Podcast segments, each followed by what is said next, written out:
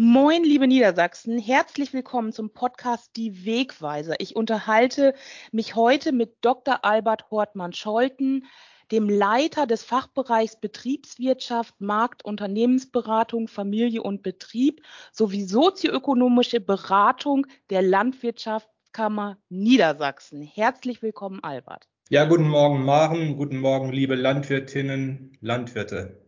So, Albert, wir unterhalten uns heute über ein ganz spannendes Thema und zwar über den Milchmarkt. Da ging es ja in letzter Zeit relativ hoch her. So demonstrierten zum Beispiel Landwirte vor Molkereien. Was war denn da los? Ja, äh, im Juni äh, gab es mehrere Demos äh, bundesweit unter dem Motto Schluss mit Mauern. Das war das Obermotto. Und dahinter verbarg sich der Vorwurf an die Molkereien, doch die äh, sich verknappende Milchmarktsituation vom Angebot her äh, Richtung LEH umzusetzen, um dort höhere Preise durchzusetzen. Das war der Kern der äh, Aktion und äh, wie gesagt, auf Veranlassung des LSV und des BDM hat das stattgefunden bundesweit und auch bei den marktführenden Molkereien in Niedersachsen ist das so gewesen. Gut, wie entwickelt sich denn jetzt im Moment die Lage am Milchmarkt?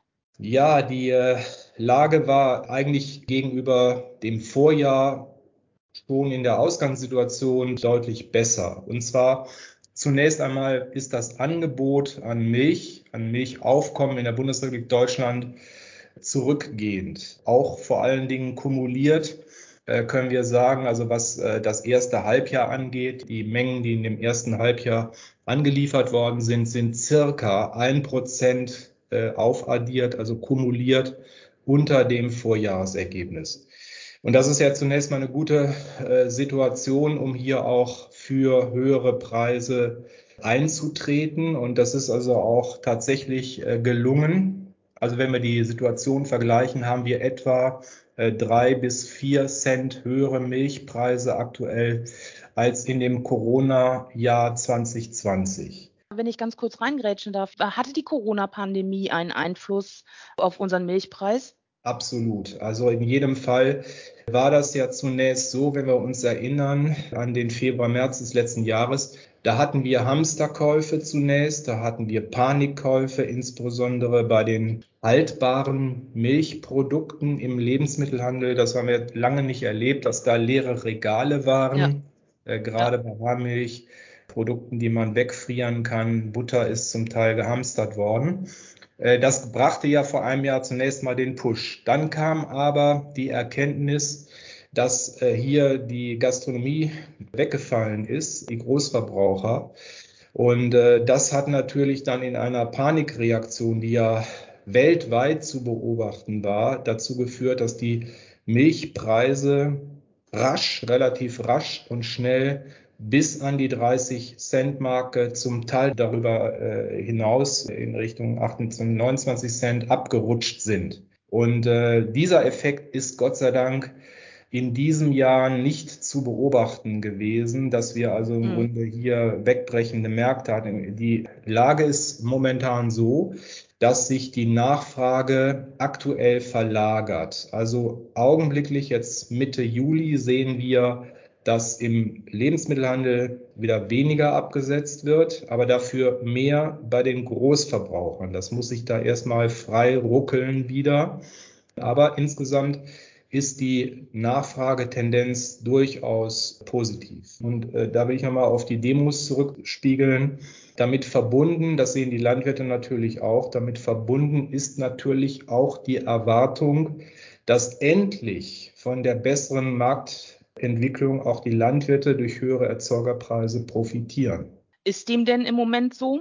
Ja, für den Auszahlungsmonat Juni 2021 hat nicht eine Molkerei einen rückläufigen Milchpreis gemeldet. Natürlich gibt es da große Unterschiede zwischen den Molkereien, aber der Trend ist doch positiv in einer Schwankungsbreite von derzeit 34 bis 36 Cent Auszahlungspreisniveau. Und äh, das ist dann doch für den einen oder anderen Betrieb wieder nahe der Kostendeckung. Also zur Kostenseite werden wir ja gleich noch etwas sagen. Ganz genau. Äh, ich habe natürlich ganz klar auch die explodierenden Kostenseite vor Augen und äh, das muss man immer in dem Zusammenhang sehen. Leicht steigende Milchpreise, aber explodierende Erzeugungskosten. Aber das werden wir ja gleich noch thematisieren. Da sprechen wir noch drüber. Aber ähm, du hast jetzt schon einige Einflussfaktoren auf den Milchpreis genannt. Welche sind denn derzeit die größten Einflussfaktoren auf unseren Milchpreis hier in ja, Niedersachsen, in Deutschland? Nach wie vor gilt der Grundsatz, Angebot und Nachfrage machen den Preis. Und das ist eine Riesenweisheit, aber seit der Abschaffung der Milchquotenregelung ist das natürlich die entscheidende Bezugsgröße. Wie entwickelt sich das Angebot? Und da sagte ich ja schon, kumuliert ein Prozent weniger Milch. Ich muss aber dazu sagen, wir befinden uns immer noch in einem überversorgten Markt. Und auch global gesehen ist es ja so, dass Milch nicht Mangelware ist. Also will ich nur mal kurz die, äh, die Fakten aufzählen. Also Deutschland ist ja nicht allein unterwegs auf dem Milchmarkt. Die Franzosen sind da. In Frankreich ist aber auch eine ähnliche Entwicklung wie bei uns. Da ist weniger Milch äh, in der Pipeline, aber dafür ist umso mehr in Irland, was mir durchaus auch Sorgen macht, dass die nach wie vor so Gas geben, dass in Irland erhebliche Produktionszuwächse zu beobachten sind und auch in Polen, einem großen Flächenland, haben wir 1,5 Prozent mehr Milch etwa. Und äh, man muss das immer europaweit sehen und auch global. Es ist ja auch nun so, dass trotz der Hitzewelle in Amerika der Brände dort äh, die Milchproduktion in diesem Jahr deutlich steigen wird. Also die entsprechenden Statistiker melden da sogar einen Produktionszuwachs von drei, vier Prozent. In Neuseeland haben wir mehr Milch. Also an den Weltmärkten ist Milch keine Mangelware. Genau, du sprichst gerade über die Produktionsseite, über die Angebotsseite. Wie ist es denn mit der Nachfrageseite auf dem Weltmilchmarkt? Ja, die Nachfrage hat natürlich auch nach der Corona-Pandemie wieder zur Normalität zurückgefunden. Das ist so.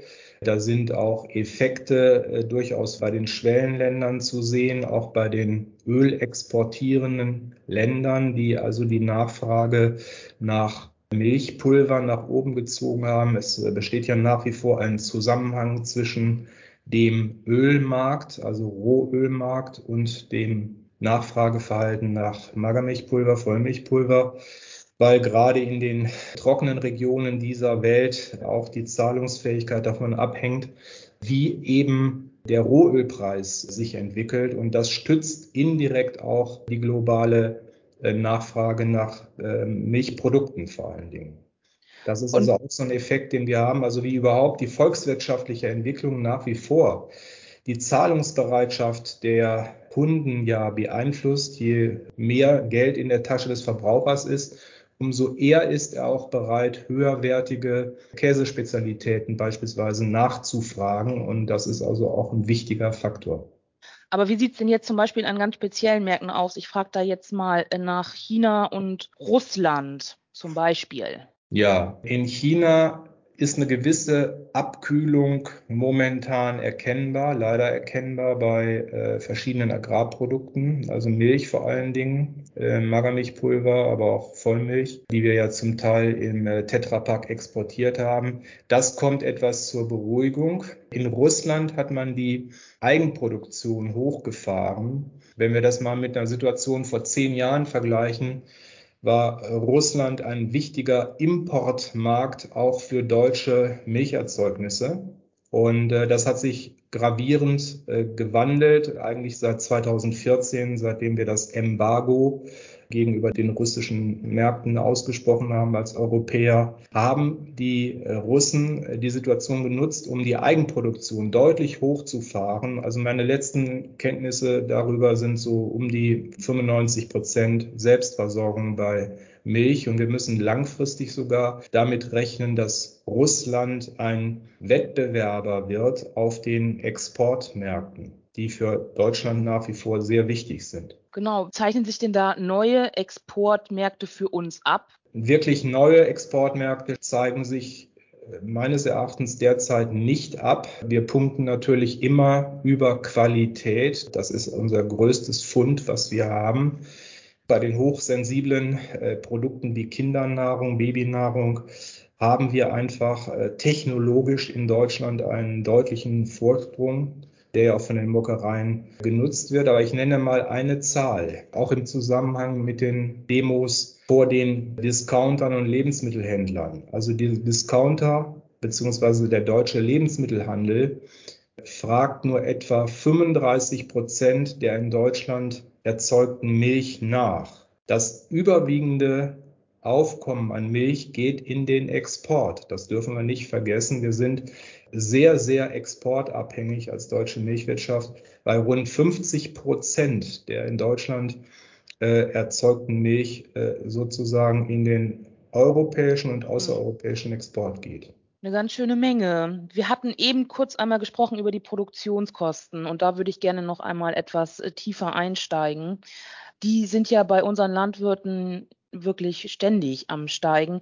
Was rätst du den Betrieben, damit sie hier wirtschaftlich bleiben und welche sind die Produktionskosten, die derzeit am höchsten zu Buche schlagen? Zunächst einmal unterscheiden wir ökonomisch die Festkosten und variablen Kosten und wir haben in beiden Kostenfenstern exorbitant steigende Preise. Wenn man heute baut, das Thema will ich gar nicht aufmachen, das ist ja eine äh, Sonderentwicklung, die auch mit Corona zusammenhängt, äh, eine Baukostenexplosion, die ja auch immer dann auf die Betriebe zukommt, wenn äh, kleinere Reparaturarbeiten da anliegen. Man setzt sich ja hin. Ich sage nur mal so eine Faustzahl bei den Betrieben, die jetzt in den letzten Monaten noch gebaut haben. Vor zehn Jahren ging ich immer davon aus, und äh, wir haben das in unseren Kalkulationen drin, dass ein Kuhplatz um die 6.000 bis 7.000 Euro kostet. Das war ja. also der Kostenansatz betriebswirtschaftlich vor zehn Jahren. Wenn Sie heute aktuell bauen, sind Sie eher bei 14.000 bis 16.000 Euro pro Kuhplatz. Ist das, wenn ich ganz kurz nachfragen kann, ist das auch Corona-bedingt, da die ganzen Materialien nicht geliefert werden können oder nicht was ist nur, die Ursache? Nicht nur, sondern das äh, setzt sich zusammen aus einem ganzen äh, Rattenschwanz an, an, Kosten. Das ist zunächst einmal das Thema äh, Düngeverordnung, Güllelagerung, ordnungsgemäße Erstellung von Siloplatten, Genehmigungskosten, die explodiert sind, Oh, Wenn ja. Sie dann im BIMSCH-Verfahren sind, die damit zusammenhängenden Genehmigungskosten und, und die Zuwägung, die häufig unterschätzt wird. Und dann vor allen Dingen der Technikbereich Melktechnik, automatische Melksysteme, die natürlich wesentlich besser geworden sind im Vergleich zu vor zehn Jahren, aber auch auf der anderen Seite erheblich teurer geworden sind. Also das ist mal der Festkostenblock, der massiv davongelaufen ist mhm. und äh, der ja auch die gesamte Produktion dann, wenn sie sich entscheiden äh, für eine Erweiterung der Milchviehhaltung, dann die Festkostenbelastung der nächsten 20 Jahre tangiert. An der Stelle ein riesiges Ausrufezeichen äh, über die explodierenden Kosten, die ja auch auflagenbedingt sind durch die Gesetzgebung in der Bundesrepublik Deutschland. So. Dann komme ich zu den variablen Kosten und da kann auch jeder Landwirt sein Leid klagen. Äh, Gerade wir haben ja immer noch die äh, Hitzejahre 2018, 19, zum Teil 20 in den Knochen, sage ich mal, oder in den, den variablen Kosten sitzen. Also wir haben Futter zukaufen müssen. Wir haben ähm, teures Kraftfutter substituiert, um Grundfutterengpässe zu überwinden. Äh, wir haben äh, seit Herbst letzten Jahres eine explodierende Rohstoffpost, was gerade die Importfuttermittel Soja, Getreide angeht, zum Teil äh, Komponenten, die in die Mischfutterindustrie hineingehen, die das Kuhkraftfutter herstellen. Um 20 bis 25 Prozent sind die mit Sicherheit im letzten Jahr teurer geworden. Dann will ich kurz noch, es ist eigentlich alles teurer geworden, den Energiesektor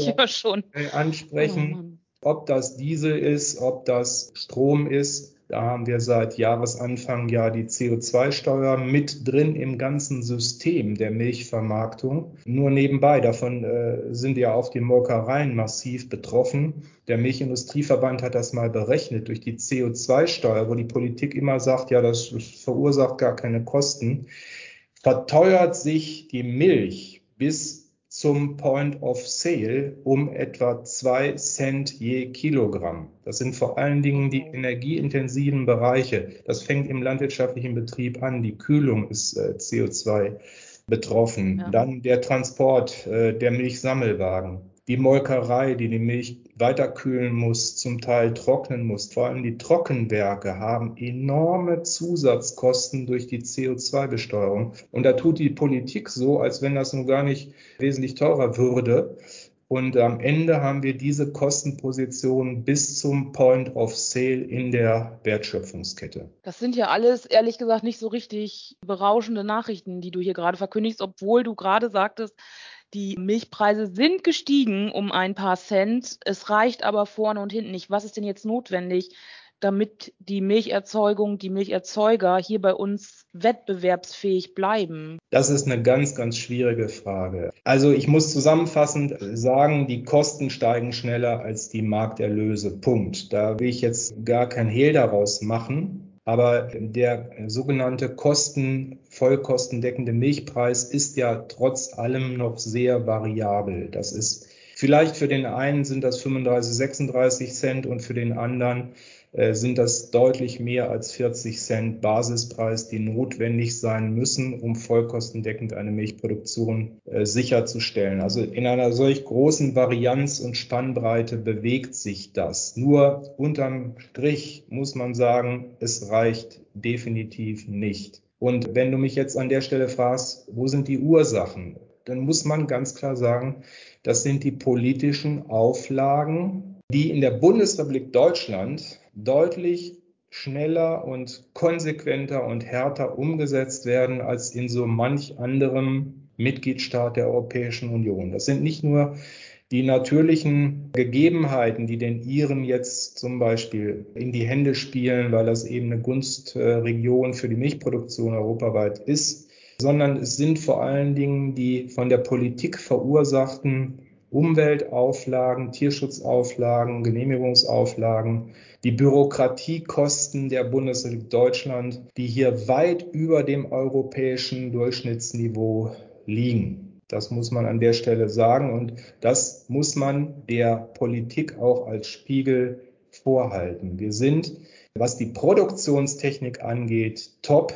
Da sind unsere Betriebe wirklich hervorragend ausgebildet. Sind ich denke auch, was die Qualität anbetrifft. Unsere Landwirte produzieren ja qualitativ hochwertige Lebensmittel, hochwertige Milch. Wo sich permanent ja auch die Vorgaben über die Milchverordnung nach ja. vorne entwickeln, da sind wir äh, im Grunde viel weiter auch wenn es um die Auditierung unserer Milchbetriebe geht, was die objektiv messbaren Qualitätsparameter der Rohmilch angeht, sind wir auf einem Niveau, wie wir das so historisch gesehen noch nicht gekannt haben. Also das muss man mal einfach in den Zusammenhang einordnen. Und ähm, auf der anderen Seite äh, haben wir es aber mit Wettbewerbern zu tun, gerade wenn wir in die Drittlandsmärkte gehen, wo dann eben andere Kriterien, vor allen Dingen der Preis, eine Rolle spielen. Und da unterliegen dann unsere Molkereien häufig, weil sie dann zweiter oder dritter Sieger sind. Was rätst du denn jetzt den Landwirten? Sollen sie abstocken? Sollen sie Tiere kaufen? Sollen sie aufstocken? Also was ist dein Rat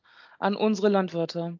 Also abstocken ist immer ökonomisch gesehen der schlechteste Weg. Man muss ganz klar sehen, der knappe Faktor ist der Stallplatz und die Fläche. Das sind die Produktionsfaktoren, die er in der Hand hat.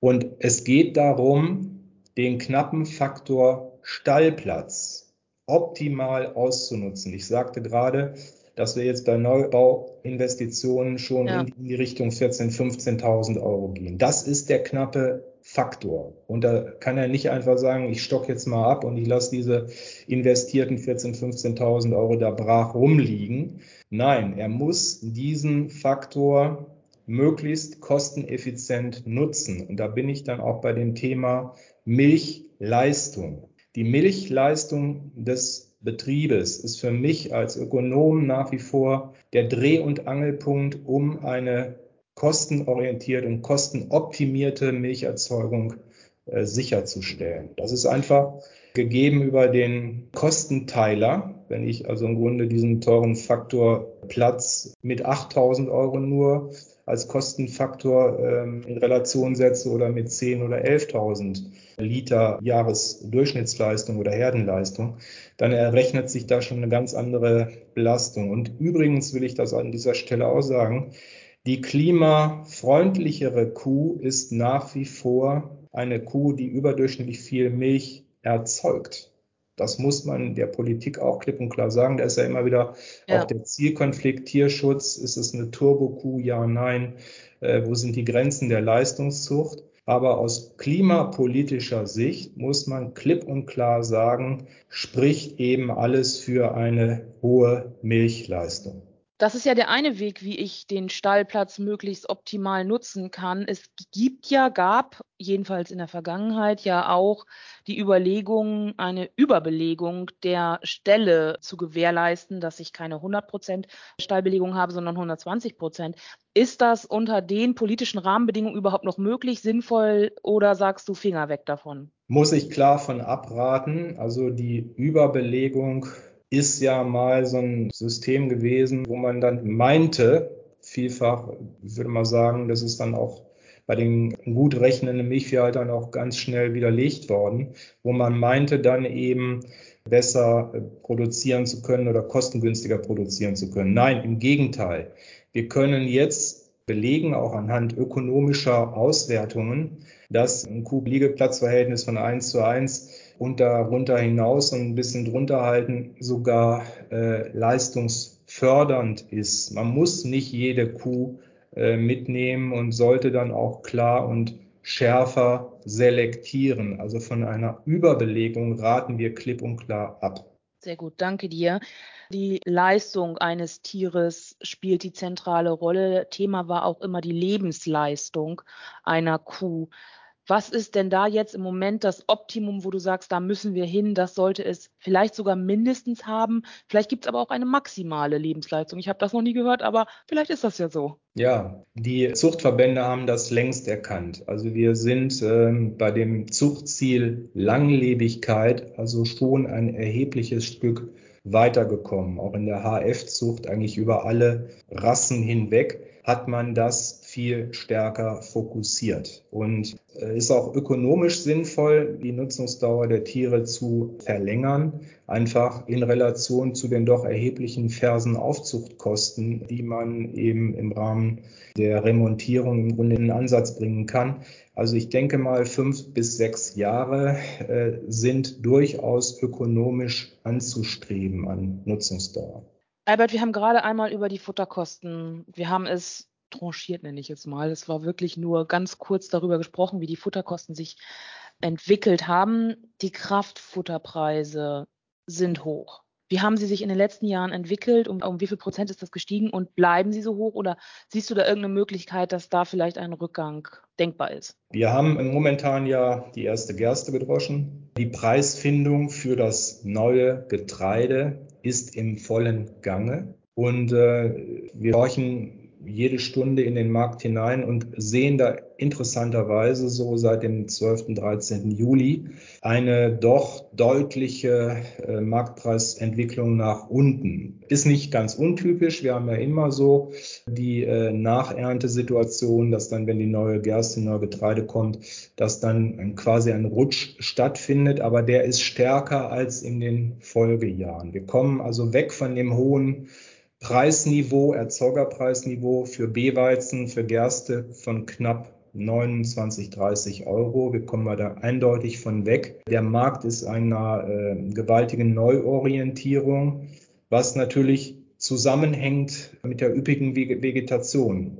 Wir haben jetzt Regen genug gehabt, immer zur rechten Zeit. Die erste Gerste, die gedroschen wurde, befriedigt von den Naturalerträgen, aber auch von den qualitativen Erträgen, also was die Hektolitergewichte angeht, sehr, sehr gut. Und ähm, das ist auch eine Situation, die sich in europäischen Nachbarländern äh, widerspiegelt. Also ich rechne durchaus mit einer Entspannung auf den Rohstoffmärkten. Das bedeutet, dass wir auch wegkommen von den hohen Milchkraftfutterpreisen die sich dann aber zeitversetzt nach unten bewegen werden.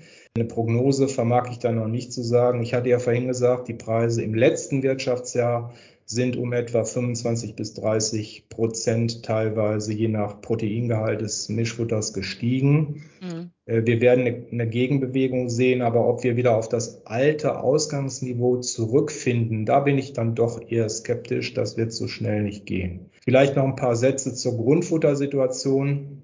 Die Grünlandbetriebe können endlich ein wenig aufatmen, dass sie eben ja mehr Mengenzuwachs haben. Auf dem äh, Grünland ist eben die Wasserversorgung ganz entscheidend und auch der Mais steht momentan prächtig, also muss man sagen. Aber auf der anderen Seite, die Vorräte sind ja durch die zwei Dürrejahre 18, 19 quasi komplett aufverbraucht. Äh, wir brauchen also dringend mal wieder zwei, drei gute Maisjahre, Silo-Maisjahre, um wieder so ein bisschen äh, Land in sich zu sehen. Und die Grundfutterposition ist natürlich eine ganz wesentliche Kostenposition, die wir hier im Auge behalten müssen. Ja, das ist bestimmt so. Kraftfutter, Grundfutterkosten, aber das hört sich erstmal positiv an.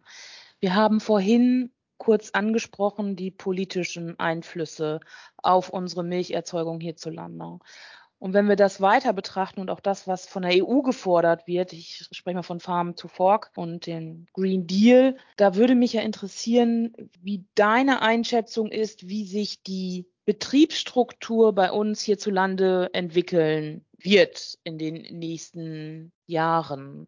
Ich meine, da wird es sicher Unterschiede zwischen Norddeutschland und Süddeutschland geben, aber wir sind ja in Niedersachsen, interessiert uns an erster Stelle mal Niedersachsen. Ja, in Niedersachsen, wir haben ja rund 8000 Milchviehbetriebe, äh, die 800.000 Kühe halten, sag ich mal so. Das ist jetzt eine Faustzahl, die ich mir jetzt gut gemerkt habe aufgrund der Maizählung.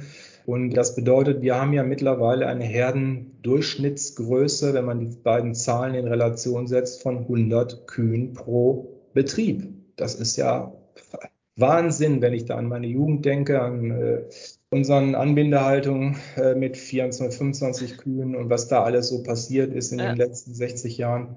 Also ist schon enorm. Deutschlandweit sieht das also von den Durchschnittsgrößen natürlich nicht so aus. Ähm, wir haben 55.000 Milchviehhalter, auch gravierend verloren jetzt schon dort, die 3,9 Millionen Kühe halten.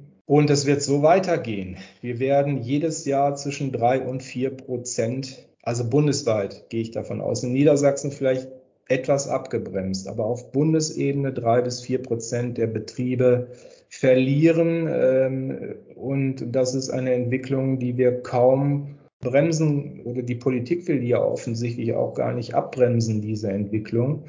Und ähm, das sind die strukturellen Voraussetzungen. Wir in Niedersachsen sind relativ gut aufgestellt.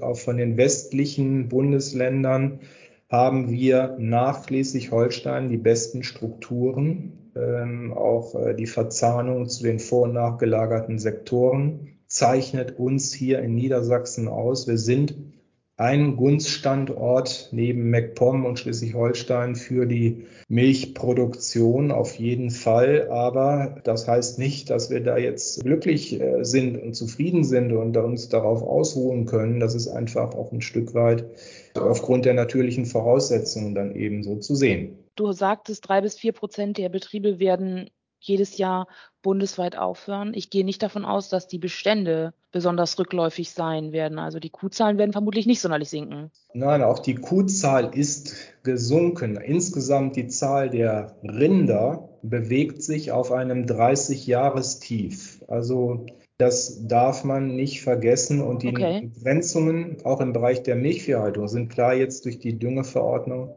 gegeben. Die roten Gebiete, äh, die ja vielfach auch in den Grünlandregionen anzutreffen sind, begrenzen natürlich den Rindviehbestand. Wir sehen das ja auch am Rindfleischmarkt. Da sind wir mittlerweile unter 100 Prozent abgesunken, was die Selbstversorgung angeht. Bei der Milch sind wir deutlich über 110 Prozent Selbstversorgung in Deutschland und auch in der Europäischen Union. Wenn wir über die Entwicklung unserer Betriebsstrukturen sprechen, müssen wir vielleicht auch darüber nachdenken, wie sich denn die Molkereistruktur entwickeln könnte. Wie ist denn da mhm. deine Einschätzung? Ja, auch da sehen wir Konzentrationsprozesse. Wir haben so deutschlandweit 150 milchverarbeitende Betriebe und ähm, die Molkereiwirtschaft befindet sich in einer Zangenbewegung. Einmal durch den konzentrierenden Lebensmittelhandel, den LEH, der sich immer weiter europaweit konzentriert und die rückläufigen Produktionsmengen deutschlandweit. Also ich rechne da auch mit Fusionen, mit Kooperationen zwischen den Unternehmungen, die sich hier auch teilweise neu aufstellen müssen. Wir haben Überkapazitäten, das ist also auch immer ein Problem. Und ähm, da gibt es sehr wohl Handlungsbedarf, dass der Markt sich hier weiter konzentrieren muss. Das führt mich zu meiner nächsten Frage. Warum haben denn die norddeutschen Molkereien in der Vergangenheit deutlich unter dem bundesweiten Preisdurchschnitt gelegen? Warum haben die schlechter ausgezahlt als der deutsche Durchschnitt? Weit unter dem Durchschnittspreis kann ich jetzt gar nicht so bestätigen, aber es ist äh, tatsächlich so, dass im Süden vielfach auch die Milchverwertung Richtung Italien immer noch ein, ein gutes Ventil bedeutet hat. Italien ist eine Defizitregion. Italien hat europaweit immer weit überdurchschnittliche Preise, sowohl Erzeugerpreise, Rohstoffpreise wie auch Verbraucherpreise. Und das ist dann natürlich für die süddeutschen Molkereien ein logistischer Standortvorteil Richtung mhm. der Absatzmärkte. Unsere großen Molkereien müssen sozusagen logistisch auch einen größeren Warenkorb bedienen und das ist natürlich dann auch nicht immer ganz so einfach, wenn man beispielsweise wie eine DMK im Grunde verschiedene Produktionslinien nebeneinander herlaufen hat, die man dann aufeinander abstimmt. Wir hatten vorhin einmal gehört, dass nur 35 Prozent unserer Milch hier in Deutschland quasi verbleibt. Ich weiß gar nicht, wie hoch ist denn der Anteil der Milchprodukte, die über den Lebensmitteleinzelhandel hier verkauft werden, weil das interessiert mich deswegen, weil der Einzelhandel hat gesagt, er würde einen Teil des Preises für Milchprodukte direkt an die Landwirte weitergeben. Das war mal so ein Versprechen.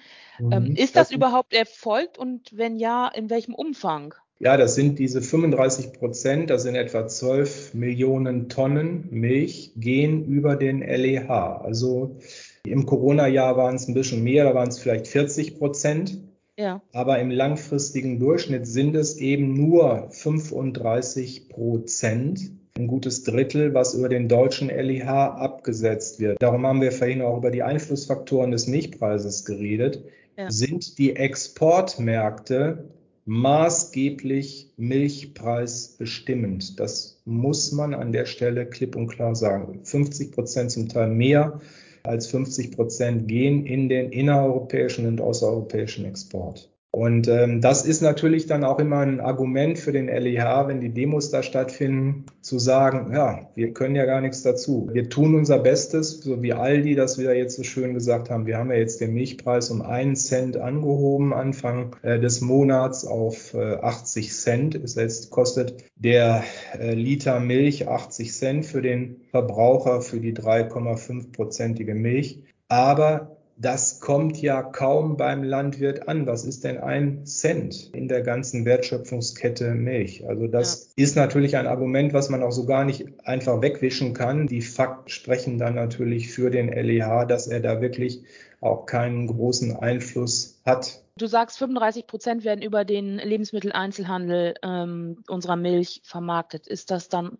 ausschließlich trinkt Milch oder ist da Käse, Joghurt, Quark und alles dabei? Und dann hat die Milch ja wahrscheinlich nur einen Anteil von, wenn ich jetzt schätzen sollte, 10 Prozent? Richtig, Mann. Also 16 bis 17 Prozent der in Deutschland erzeugten Milch wird ja dann tatsächlich nur über den Frischmilchsektor, also über Haarmilch und Frischmilch vermarktet. Und davon dann wieder einen Cent, das sind ja Bruchteile die dann ankommen würden beim Landwirten, wenn sie nicht in der Wertschöpfungskette versickern, sozusagen über die ganzen Kosten, die da eben zwischendurch entstehen. Aber das ist wirklich verschwindend gering. Wichtiger wäre eben, den Käsepreis hochzukriegen, den Pulverpreis und den Butterpreis. Das hat, also der Fallen der Käsepreis hat einen viel größeren Einfluss auf die Erzeugerpreisbildung als der eigentliche Trinkmilchpreis. Da muss ich jetzt mal eine dumme, dumme Frage stellen. Wäre es dann nicht vielleicht von den Molkereien auch sinnvoll, nicht zu sagen, wir bieten Weidemilch an, sondern mehr Weidekäse, Weidejoghurt, ja, was auch immer wir uns unter Weide alles vorstellen können? Passiert ja, dass ja. man peu à peu die äh, Weidemilchpalette auch auf die Verarbeitungsprodukte ausdehnt. Klar, also Käse ist dann auf jeden Fall Heumilchkäse, ist jetzt auch so ein Stichwort. Also da in die Qualität hineinzugehen, wäre eine Möglichkeit. Wie ich das überhaupt äh, gerade im Käsemarkt so sehe, dass Spezialitäten, Qualität ähm, sich auch bezahlt macht. Also 40 Prozent etwa der Milch, die in Deutschland die deutschen Milchbauern erzeugen, wird verkäst. 40 Prozent. Und das geht dann wieder in den Export und bleibt natürlich auch größtenteils in Deutschland. Das ist ja schon mal eine ganz schöne Menge, muss ich sagen. Ja. Dann ist Käse also ein Ansatzpunkt, wo wir sagen könnten, hier können wir vielleicht die Wertschöpfung noch ein wenig erhöhen. Ja, zumal wir da auch deutliche Verbrauchszuwächse hatten. Das darf man nicht vergessen. Auch in dem Corona-Jahr ist mehr Käse in Deutschland gegessen worden. 25,6 Kilogramm Käse. Das ist ein historischer Rekord. Und ich beobachte einen Zusammenhang, dass wir immer weniger Fleisch essen, vor allen Dingen Schweinefleisch, aber dafür wird mehr Käse aufs Brot gelegt. Das ist so ein Trend, der immer noch läuft. Sehr schön. Da macht mir dann aber eine Entwicklung Sorge, die man in den letzten Monaten, Jahren ja auch verstärkt gesehen hat, und zwar Milchersatzprodukte, die immer mehr auf den Markt drängen. Und zwar, ob das jetzt irgendwie Hafermilch ist oder Sojamilch, Mandelmilch. Wie stehst du dazu? Äh, erstmal, da? ich möchte dich ungerne korrigieren, aber bitte okay. diese Worte Hafermilch, Mandelmilch nicht. Ich darf Milch nicht, ne? Mandel. Das, sind Handel, das ist ein Haferdrink. So, okay. Punkt. Das ist sogar gesetzlich geregelt über eine EU-Verordnung, dass Milch nur Milch heißen darf. Und das ist mir verdammt wichtig, wenn das wirklich von Kuh, von Tieren stammt, von einer äh, Kuh oder von einem, äh, einer Ziege, von einem Schaf. So, ja. Punkt. So, und alles andere sind Ersatzdrinks. Aber du hast natürlich völlig recht. Das ist eine beängstigende Entwicklung aus meiner Sicht auch für die Milcherzeuger. Eine Zahl dazu, die mich selber erschrocken hat.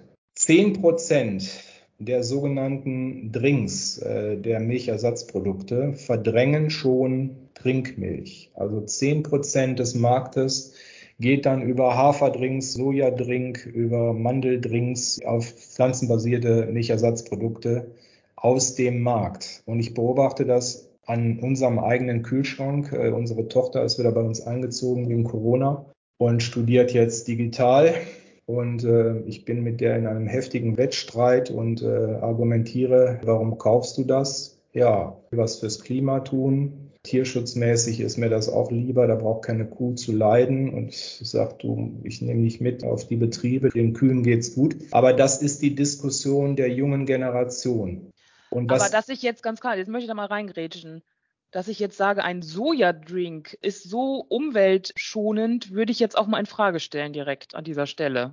Ja, das kannst du ja in Frage stellen, aber ähm, das ist dann ja auch so geschickt gemacht, dass das Donausoja ist, ökologisch erzeugtes Donausoja, was natürlich Non-GMO-Qualität hat. Also da sind wir ja. auf einer ganz schwachen Seite unterwegs. Was gefährlich ist, äh, die Preiswürdigkeit dieser Produkte. Man kann ja mittlerweile haferbasierte Drinks oder Soja-Drinks im Preis unter einem Euro den Liter einkaufen. Also zum Teil unter Biomilchqualität, auf jeden Fall unter Biomilchprodukten. Preislich sind die dort angesiedelt. Und das ist durchaus das entscheidende Argument auch, dann zu sagen, dann nehme ich mir eben so einen Haferdrink äh, mit anstatt einer Biomilch. Punkt. Ja. Was ich in dem Zusammenhang klar anmerken muss, ökotrophologisch sind die Produkte natürlich bei weitem nicht damit zu vergleichen mit einer echten Kuhmilch. Man muss das auch immer wieder den jungen Müttern sagen. Es gibt Mütter, die versorgen ihre Säuglinge mit Haferdrinks und meinen, das wäre jetzt alles gut.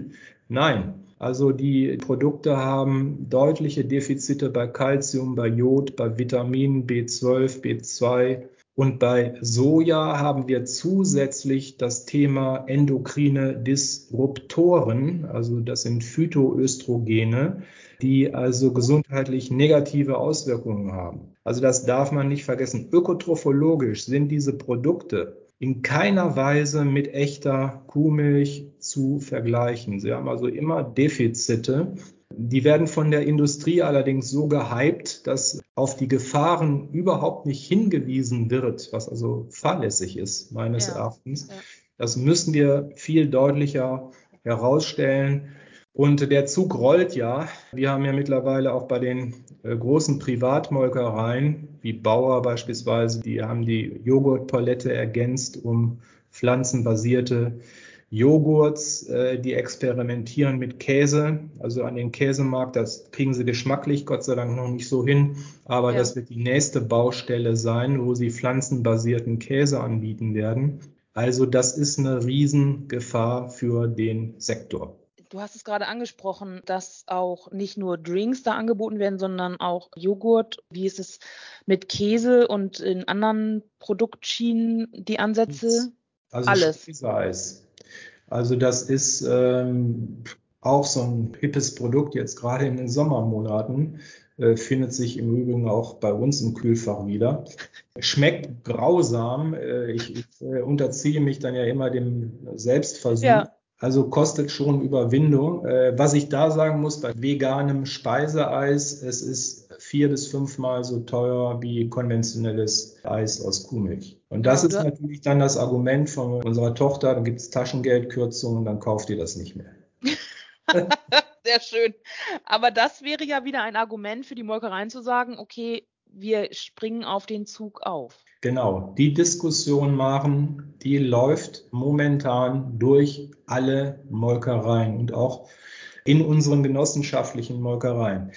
Also ich kann an der Stelle sagen, die Privatmolkereien tun sich da etwas einfacher. Zum Beispiel Dr. Oetker. Die äh, haben da schon ganz früh drauf abgehoben. Oder Müllermilch war meines Wissens also die Nummer zwei der Molkereien in Deutschland. Nach, nach DMK kommt ja Müllermilch. Ja. Die haben ganz früh vegane Drinks äh, und, und äh, sogenannten Milchreis, also da ist keine Milch drin, ja. und, aber da ist also so ein Milchreisprodukt an den Markt gebracht, was wohl ganz ordentlich läuft. Dann die Hochlandgruppe ist im Sektor, ich weiß aktuell von der Frischli-Molkerei, dass die dort Überlegungen anstellen, Haferdrinks in das Sortiment mit aufzunehmen und dann. Wenn du über Hafer sprichst, dann könnte ich ja noch sagen, okay, das könnte ja für unsere deutschen Landwirte oder unsere europäischen Landwirte ein interessanter Zweig sein. Ist das so oder sagst du nein, bleibt immer eine Nische? Ja, wir sind augenblicklich hier von der Landwirtschaftskammer dabei, das agrarökonomisch zu bewerten, auch die Folgenabschätzung durchzurechnen. Also zunächst einmal, wenn Haferbasierte Milchersatzprodukte, dann müssen die öko sein. Frischli überdenkt hier beispielsweise die, das exklusiv für ihre Bauern anzubieten, so dann liefert uns mal den Hafer, bedeutet aber dann eine Umstellung zum Ökobetrieb. Also es gibt keinen Haferdrink, der mit konventionellem Hafer funktioniert. Wenn Haferdrink, dann muss es auch ökologisch erzeugter Hafer sein. Die Skandinavier haben naturgemäß Vorteile im Haferanbau. Viel äh, von den Rohstoffen kommen aus Skandinavien. Da gibt es auch dieses große börsennotierte Unternehmen, was also marktführend ist. Und ähm, also ich glaube äh, nicht, dass das unterm Strich die Wertschöpfungs Verluste ausgleichen kann, die wir durch den Abbau von Kuhbeständen beispielsweise äh, dann ersetzen, substituieren müssen. Dazu sind die Deckungsbeiträge im Haferanbau viel zu gering. Also wenn Sie sich einmal angucken, wo wächst noch Hafer, warum ist das so, dass unsere Ackerbauern immer weniger Hafer anbauen? Weil das einfach von den Erträgen und auch von den Markterlösen in keiner Weise mit dem Anbau von Weizen, Braugerste oder Mais konkurrieren kann. Ich wollte gerade sagen, mein äh, Tipp hier wäre Gerste. Gerste-Drinks haben wir schon, ganz erfolgreich in Deutschland. Bier gibt es, vielleicht braucht das Kind nur einen neuen Namen und dann vermarkten wir das auch als ja. Gersten. Milch. Ich mache hier Gänsefüßchen. Das sieht nur leider keiner. Nee, gut, okay, ich verstehe. Das ist keine Alternative für unsere Erzeuger. Du hast gerade schon gesagt, das muss alles Bioqualität haben. Das würde mich natürlich auch zum Biomilchmarkt an dieser mhm. Stelle bringen. Wie ja. sieht es dort aus? Der Biomilchmarkt hat tatsächlich im Corona-Jahr, jetzt im letzten Wirtschaftsjahr, durchaus Wachstumsschübe erfahren. Wie überhaupt der also vor dem Hintergrund der äh, Corona-Krise ist ein neues Bewusstsein bei einigen Mitbürgern entstanden, äh, über das Thema Ernährung offensichtlich stärker nachzudenken. Wir sehen das auch in der Direktvermarktung.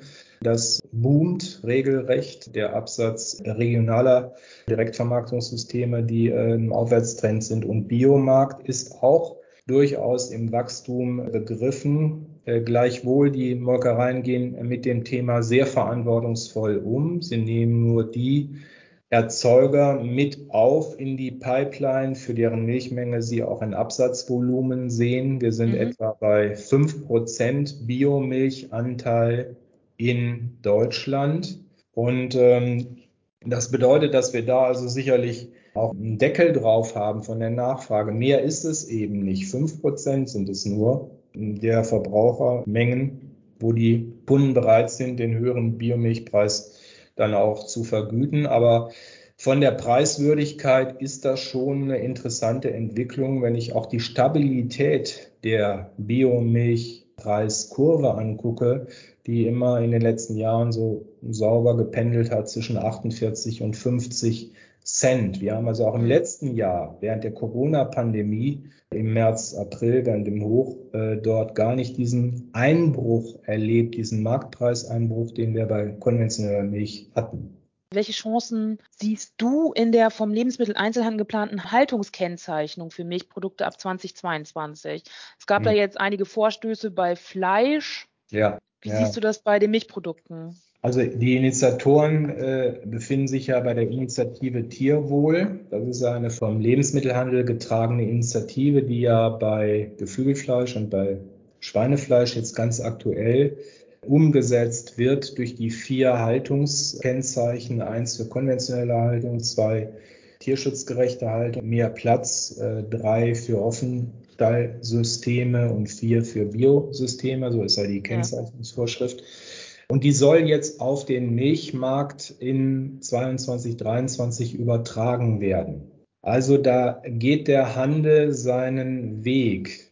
Vor dem Hintergrund der aktuellen Erfahrung am Schweinemarkt, wo das wirklich mehr als ruckelt momentan, bin ich da etwas skeptisch. Also man muss sich das ja mal so äh, vorstellen, wenn wir vier Haltungssysteme nebeneinander herlaufen haben, haben wir auch vier logistische Erfassungssysteme auf der Erfassungsseite notwendig. Das verursacht ja gewaltige Kosten. Also Sie können ja die Betriebe nicht zwangsverpflichten. Das wird ja ein freiwilliges System bleiben. Aber wir haben das Problem ja schon bei dem Themenbereich Non-GMO, GMO, also gentechnikfreie Milch. Ja. Und wie gesagt, Sie müssten ja dann getrennt erfassen. Das haben wir ja zum Teil noch bei einigen Molkereien im Süden, aber auch im Norden, dass die nicht die Umstellung auf Non-GMO gemacht haben oder nur eine Teilumstellung und dann müssen sie mit zwei Sammelfahrzeugen in ein Dorf fahren, um die Milch da getrennt abzuholen. Wir haben das zum Teil auch bei Weidemilch, das Problem. Wir müssen ja auch trennen, schon gleich bei der Erfassung.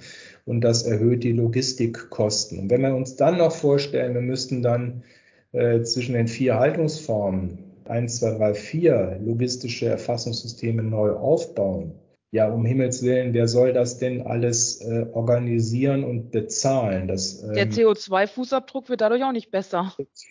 Garantiert nicht besser und auch von der ökonomischen Seite wird sich das ja in den Verarbeitungsprozessen weiterspiegeln. Und äh, Sie müssen es dann ja auch kennzeichnen, ob, und das ist die ganz entscheidende Frage, die sich jetzt auch im Schweinefleischmarkt stellt, ob der ja. Verbraucher dann willens ist, für die Haltungsform zwei, drei oder vier sogar deutlich mehr für Butter, für Käse, für Trinkmilch zu bezahlen, das steht ja noch auf einem ganz anderen Blatt. Albert, zum Schluss habe ich noch ein aktuelles Thema, was ich kurz ansprechen wollte. Wir haben gerade schon über Transport gesprochen. Der Transport wird auch bei den Milchviehbetrieben wild, wild diskutiert im Moment. Und zwar geht es um die Kälber die zur hm. Debatte stehen. Und zwar soll das Mindestalter der Kälber zum Transport von 14 auf 28 Tage erhöht werden. Ja, das Welche Konsequenzen erwartest du da? Das hat uns wirklich äh, vollkommen überrascht, ähm, dass das so ohne Rückkopplung mit der Erzeugerstufe wieder einfach so auf den Weg gebracht worden ist. Die Folgen sind erheblich. Man muss das auch bis in die Kette hineindenken, bis in die Bullenmastbetriebe, bis in die Kälbermastbetriebe, bis hin zur Kalbfleischvermarktung. Es wird nahezu alle Bereiche tangieren. Zunächst einmal die Kostenseite der Erzeugerstufe, der Milchviehbetriebe, die sind da überhaupt nicht drauf vorbereitet, muss man also klipp und klar sagen. Die Kälberaufzucht hat sich seit Jahren äh, auf ein Verkaufsalter von 14 Tagen eingestellt, ja. Äh, was ja auch alles gut funktioniert. Und jetzt werden die Betriebe gezwungen, binnen kürzester Zeit die Aufzuchtkapazitäten zu verdoppeln. Da denkt man ja, stellen wir einfach doppelt so viel Iglus hin und dann ist die Sache gut. Aber naja, so da kommt ja das nächste Problem eventuell noch, wenn Iglu-Haltung als Käfighaltung eingestuft wird. Das ist die Planung der Europäischen Union. Das ist ja keine zukunftsweisende Investition, sondern ja. die Aussage der EU-Kommission ist klar und eindeutig. Bis zum Ende diesen Jahrzehnts, und das sind eigentlich nur acht Jahre, will man aus der Iglu-Haltung aussteigen.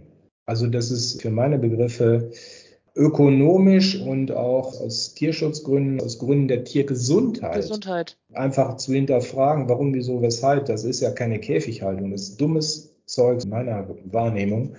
Aber gut, äh, was aus Brüssel kommt, äh, muss zunächst ja auch erstmal sehr kritisch hinterfragt werden. Aber kurzum, wir haben jetzt aktuell schon das Problem, die Zeit läuft gegen die Milchviehhalter. Und wir können nur dringend appellieren, hier mit Augenmaß vorzugehen. Äh, die Fristverlängerung ist gefordert. Ansonsten wird das im nächsten Jahr schon greifen. Und das bedeutet ja für die spezialisierten Milchviehbetriebe, Baugenehmigung ist auf jeden Fall vorprogrammiert und für die großen Betriebe wird sich möglicherweise ein BIMSCH-Verfahren dadurch neu auftun. Da sind wir wieder bei den Themen Düngeverordnung, Lagerung der Fäkalien und so weiter. Also da sind wir natürlich bei einem weitreichenden äh, Rattenschwanz an Auflagen, äh, die damit zusammenhängen.